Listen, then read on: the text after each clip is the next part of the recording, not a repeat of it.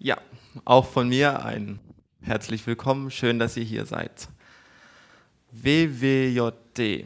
Ich glaube, die meisten von uns haben so ein Armband im Kopf, wenn sie diese vier Buchstaben hören. Wahrscheinlich hatten oder haben einige von uns selber mal so ein Armband. Ich hatte auch eins. Und vielleicht geht es euch wie mir und ihr denkt an eine ganz bestimmte Situation, wenn ihr diese vier Buchstaben hört. In meinem Fall war das die sechste Klasse. Ich habe beim Toben auf dem Pausenhof einen der ungeliebten sechs Bäler im Schwitzkasten. Und beim Blick auf mein Handgelenk erinnere, mich da, erinnere ich mich daran, dass ich ihm als Christ vielleicht nicht allzu lange die Luft abdrehen sollte. Man versucht ja doch, seinen Glauben im Alltag zu leben. Aber an sich ist das ja eigentlich eine gute Idee, hinterfragt zu werden, wie sich Jesus wohl in der Alltagssituation verhalten würde. Oder in anderen Worten, wie kann ich mehr so werden, wie Jesus war? Dazu eine kleine Geschichte. Vor einiger Zeit machte eine Mutter ihrem Sohn ein Armband. Es sollte ein Begleiter im Alltag werden, der dem Jungen helfen sollte, richtige Entscheidungen zu treffen. Die Mutter hatte nämlich beobachtet, dass ihr Sohn sich manchmal heimlich aus dem Haus schlich, um mit seinen Freunden auf Partys zu gehen oder sich nachts im Park bei Musik und Bier zu treffen. Außerdem bemerkte sie, dass er nur noch sporadisch und mit schwindender Lust zu dem Teamkreis der Gemeinde und so schrieb sie auf das Armband WWJD, also was würde Jesus tun, in der Hoffnung, dass es dem Jungen helfen würde, ein guter Christ zu werden. Nach einer Woche war sie jedoch schockiert. Ihr Sohn traf sich mit Prostituierten, hing mit Punks am Hauptbahnhof ab und traf sich auch sonst nicht weniger mit seinen unchristlichen Freunden. Doch es kam noch schlimmer. Am nächsten Tag sah sie im Vorbeifahren ihren Sohn vor einer örtlichen Abtreibungsklinik stehen. Er stellte sich vor eine Frau, die gerade das Gebäude verließ, und rief den mit Dildern und Pfeifen ausgerüsteten Demonstranten zu, dass sie sich beruhigen sollten. Dann ergänzte er, dass die Frau zwar einen Fehler gemacht habe, es aber unsere Aufgabe als Christen sei, alle Menschen in erster Linie zu lieben und nicht sie zu verurteilen. Anschließend forderte er die Menge auf, wer von euch noch nie einen Fehler gemacht und gesündigt hat, soll vorkommen und diese Frau öffentlich bloßstellen. Die Mutter war verzweifelt. Was war nur in ihren Sohn gefahren? Da kam ihr eine Idee und sie machte ihm noch ein Armband. Dieses Mal mit der Aufschrift WWAPD, also was würde ein Pharisäer tun, und gab es dem Jungen. Das alte Armband verbrannte sie schleunigst. Und zu ihrer großen Zufriedenheit fruchtete es sofort. Seit ihr Sohn das neue Armband trug, war er freundlich zu jedermann, verpasste keine Veranstaltung mehr in der Gemeinde und war ein leidenschaftlicher Verfechter christlicher Tradition und Werte. Als ich die Geschichte zum ersten Mal gehört habe, musste ich schmunzeln. Wie absurd, oder? Ein Christ, der sich ein Pharisäer zum Vorbild nimmt, der sich sogar im direkten Vergleich für den Pharisäer und gegen Jesus entscheidet. Aber dann bin ich nachdenklich geworden. Welches der beiden Armbinder würde mein Leben wohl bis jetzt besser beschreiben? Und würde ich so ein Armband überhaupt tragen wollen, wenn ich so radikal danach leben müsste? Wie sieht es mit dir und deinem Leben aus?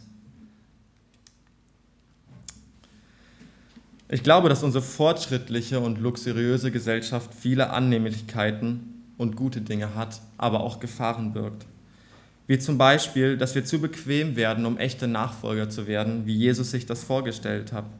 Aber irgendwie scheinen Jesus Vorstellungen nicht mehr up-to-date zu sein, als würden zwei Welten aufeinandertreffen. Oder siehst du dich in der Fußgängerzone, wie du dich zu einem Penner setzt, zu einem Obdachlosen und mit ihm redest und betest, während sich die Leute um dich herum an den Kopf fassen und lachen? Oder wie du in Kauf nimmst, dass die Welt dich hasst für deinen radikalen Pro-Jesus-Lebensstil, weil du nicht bereit bist, Kompromisse einzugehen? Ich glaube, wir haben uns das so angewöhnt, dass wir es oft gar nicht mehr merken.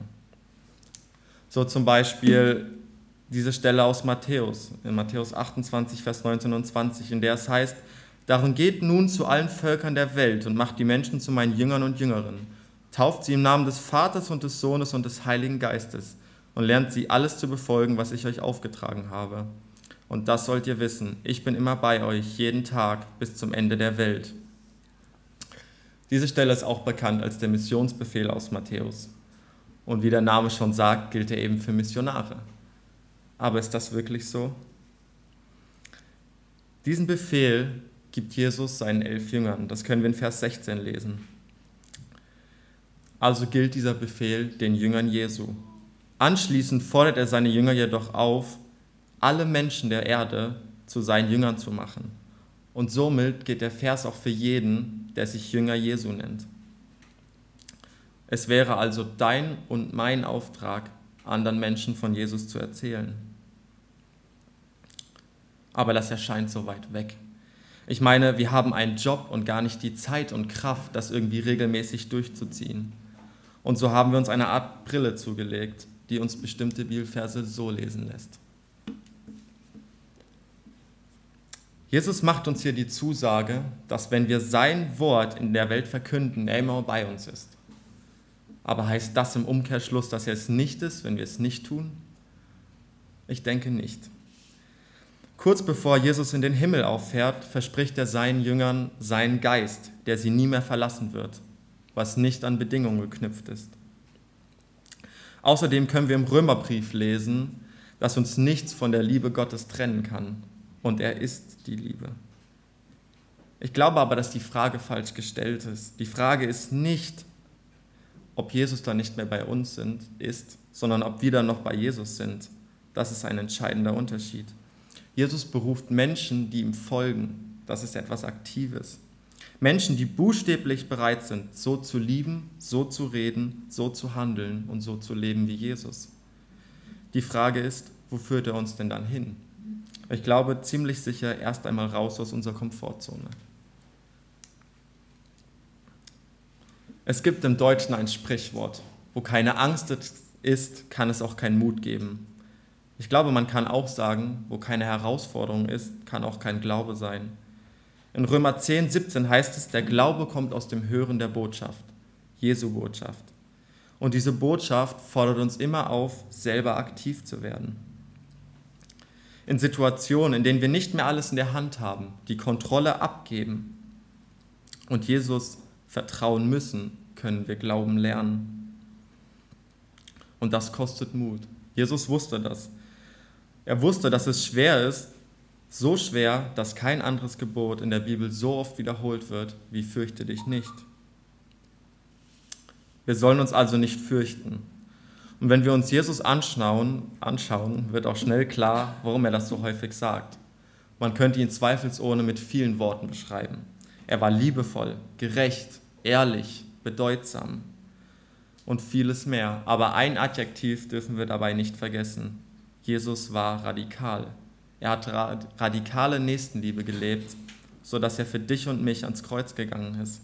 Er hat radikalen Horsam gelebt und hat sich dafür zu Tode foltern lassen. Man kann ohne weiteres sagen, Jesus war der radikalste Mensch, der je gelebt hat.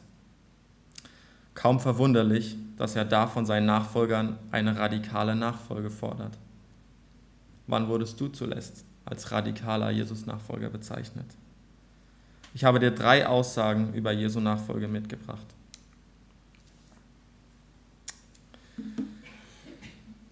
Ein anderer sagte, Herr, ich will ja gerne mit dir gehen, aber lass mich erst noch von meiner Familie Abschied nehmen.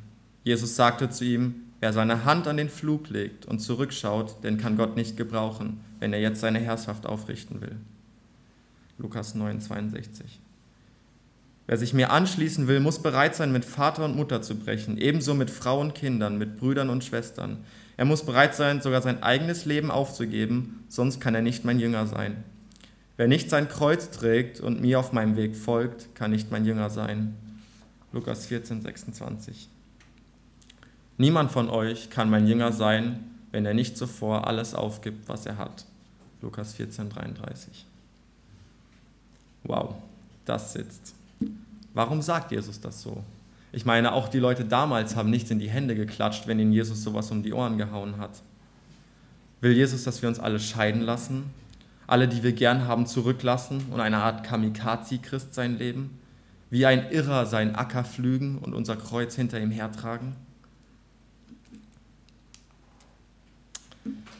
Ich denke, Jesus geht es in der Nachfolge, wie er sie sich vorstellt, hauptsächlich um zwei Dinge. Zum einen will er der FC Bayern deines Lebens sein. Kleine Randbemerkung, ich weiß natürlich, welche dramatischen Folgen es hat, Jesus mit dem FC Bayern in Verbindung zu bringen. Wir alle wissen, Jesus Herz schlägt schwarz-gelb. Er wünscht sich, dass die Bundesliga unseres Lebens genauso von einem Team dominiert wird und genauso langweilig ist wie ein Original. Er hat kein Interesse daran, dein München-Gladbach oder Schalke zu sein und nach einer packenden Saison auf dem guten dritten Platz zu landen. Er will von vornherein das Maß aller Dinge sein. Und ich glaube, wenn er Konkurrenz bekommt, ähnelt sein Verhalten wieder dem des FC Bayern. So wie der deutsche Serienmeister die besten Spieler aus seiner Konkurrenz rauskauft, so dämpft Jesus manchmal unsere Träume oder Ideen, wenn sie drohen, größer zu werden als er. Hast du das schon mal erlebt? Dir ist etwas so wichtig und du kämpfst dafür und betest und betest und nichts passiert. Eher im Gegenteil noch, es wird immer schlimmer oder immer verzwickter. Ich glaube, gerade weil es dir so wichtig war, ist nichts passiert. Jesus wird nie etwas segnen, was ihn dann an erster Stelle in deinem Herzen ablösen würde. Und das tut er aus Liebe, weil wir dafür gemacht sind, ihn als obersten Richtwert in unserem Herzen zu haben. Uns geht es am besten, wenn das Wichtigste Jesus ist. Nicht die Familie, nicht das Haus, nicht die Freunde, nicht der Job oder unser Status, nicht einmal unser Leben.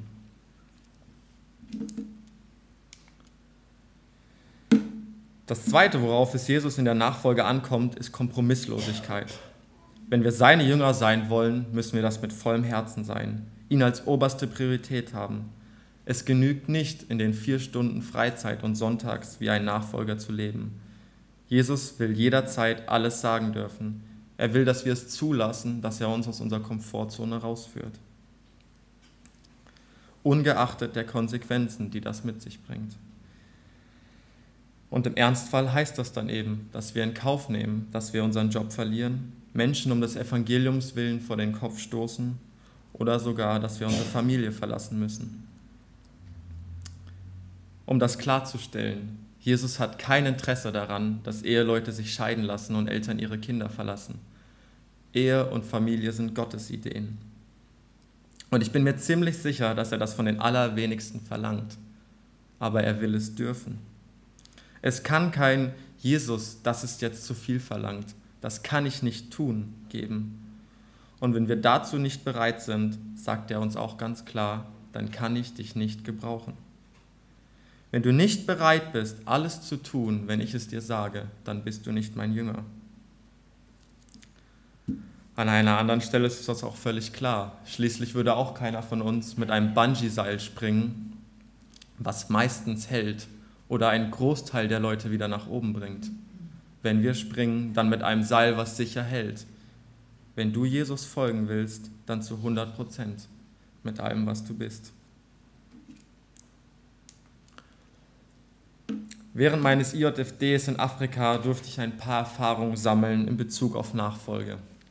Ich weiß noch, wie ich meine erste Andacht im Jugendgefängnis gehalten habe und in die rund 40 Gesichter geschaut habe und mich gefragt habe, was machst du hier? Du stehst hier Mördern, Dieben, Drogendealern und Vergewaltigern gegenüber.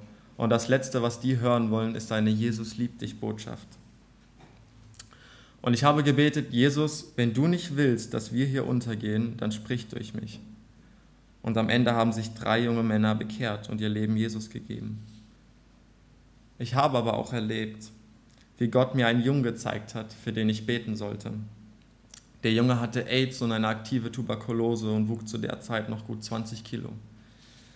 Ich habe Gott alle Ausreden vorgebracht, die mir eingefallen sind und eine ganze Weile mit ihm diskutiert. Und Gott hat mich nur gefragt, Manuel, traust du mir zu, dass ich diesem Jungen helfen kann, wenn du für ihn betest? Ich habe gekniffen. Der Junge ist abgehauen aus unserem Aufnahmehaus und wir haben ihn später mit einer schweren Lungenentzündung und Wasser in den Beinen auf der Straße getroffen.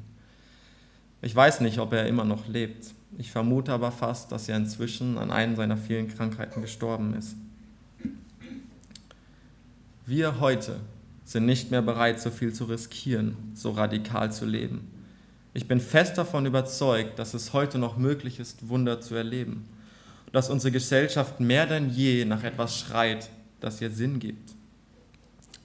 In einer Zeit, wo man sich von einer Beziehung in die andere stürzt, um nicht alleine zu sein, in der man versucht, sich über das Internet Glück zu erkaufen und in der man in vielen Teilen des Landes beschimpft wird, wenn man Nächstenliebe lebt und Fremden ein Zuhause anbietet, wäre es so wichtig, dass lebendige Christen aufstehen und mutig genug sind, ihre Komfortzone zu verlassen. Das war jetzt viel Herausforderndes, ich weiß. Und es macht nicht wirklich Spaß, sich auszumalen, was es alles bedeuten kann, Jesu Nachfolger zu sein. Und doch ist es eine Entscheidung, die wir treffen müssen. Und keine Entscheidung ist auch eine Entscheidung. Wichtig ist aber, egal wie wir uns entscheiden, dass wir uns über die Konsequenzen bewusst sind. Jesus sagt, entweder du bist bereit, so radikal zu leben wie ich, oder ich kann dich nicht gebrauchen. Um es auf den Punkt zu bringen, Jesus sagt, entweder du bist bereit, so zu leben wie ich, oder du kannst deinen Glauben an Nagel hängen. Aber was ist eigentlich mit den ganzen Zusagen, die Jesus macht? Hast du dich nie gefragt, ob Jesus den Mund nicht etwas zu voll nimmt, wenn er gleich dreimal hintereinander verspricht, dass wenn du mit ihm verbunden bleibst, du den Vater bitten kannst, um was du willst, und du wirst es erhalten? Oder wenn er von Leben in Fülle, unendlicher Freude und nie mehr Durst haben spricht? Das ist die Kehrseite der Medaille. Wenn wir näher an Jesus sind, dann sind, leben wir auch mehr an seinen Versprechungen und seinen Verheißungen. Und dann werden wir auch erleben, dass alles, was er versprochen hat, stimmt. Dafür steht er mit seinem Namen gerade. Und wenn du jetzt sagst, Leben in Fülle klingt ja ganz gut, aber ich erlebe maximal 30 Prozent davon, kann es dann nicht sein, dass du Jesus auch nur 30 Prozent weit auf seinem Weg mit dir gefolgt bist. Jesus zu folgen heißt nicht, alle seine Träume aufzugeben und nur noch Dinge zu tun, die ich nicht mag und jeder Begabung zum Trotz ein Wanderpredigerleben zu führen. Es heißt zuzulassen, dass Jesus meine Träume überarbeitet und wir gemeinsame Träume entwickeln. Und dafür müssen wir unsere Träume zuerst loslassen. Es heißt mit meiner Begabung anderen Menschen dienen und wirklich ein Licht im Alltag sein. Den Unterschied zu machen, sodass auch andere Menschen die Chance haben, Jesus zu begegnen. Es heißt ein Zeugnis sein, wenn Jesus uns danach fragt und für andere beten, denn das können wir alle. Und es heißt zu vertrauen, dass wenn er mich raus aus meiner Komfortzone führt, dahin, wo es ungemütlich wird, wo ich die Dinge nicht mehr in der Hand habe, dass er weiß, wo es hingeht. Ein cooler Mann hat einmal gesagt, im Leben mit Jesus muss ich nicht immer wissen, wo es hingeht und wie der nächste Tag aussieht. Es reicht manchmal auch, wenn ich weiß, wo ich herkomme und dass ich nicht bereit bin, auf der Stelle zu treten. Jesus hat uns viele Aufträge in der Bibel gegeben und wir müssen nicht noch darauf warten, dass er uns jedem einzelnen, jeden einzelnen Auftrag bestätigt. Wir können einfach anfangen und darauf vertrauen, dass er uns zeigen wird, wenn wir einen anderen Weg einschlagen sollen oder etwas verändern sollen. Ich habe noch einen letzten Gedanken für dich. Hast du dich jemals gefragt, warum du hier und jetzt lebst? Ich meine, ganz im Ernst. Ich rede mir manchmal ein, ich wäre auch ein ganz guter Wikinger geworden oder Kolumbianer. Also warum hier und jetzt? weil du hier und heute den größten Nutzen in seinem Plan hast, weil du genau jetzt mit deinen Eigenschaften die Welt verändern kannst. Du bist Gottes Antwort auf unsere Zeit und die Probleme, die hier herrschen. Er traut dir das zu. Er will, dass sich diese Erde zum Guten wendet, dass, das Not, dass die Not und das Elend ein Ende haben und er will dieses Vorhaben mit dir angehen. Und an dieser Stelle, es ist okay, wenn du nicht so predigen kannst wie Johannes Hartl oder so barmherzig bist wie Mutter Teresa. Gott hat dich geschaffen und hierher gestellt. Das ist sein Beweis dafür, dass er dich gebrauchen kann, dass du nützlich bist und er mit dir an seinem Reich bauen kann. Dafür braucht er Menschen, die bereit sind zu glauben, dass er weiter sieht als sie, dass sie mit ihren Gaben die Welt verändern können, wenn sie ihm nur vertrauen. Er braucht Christen, die bereit sind, sich zu fragen, was würde Jesus tun und auch so handeln. Ich will mit uns beten.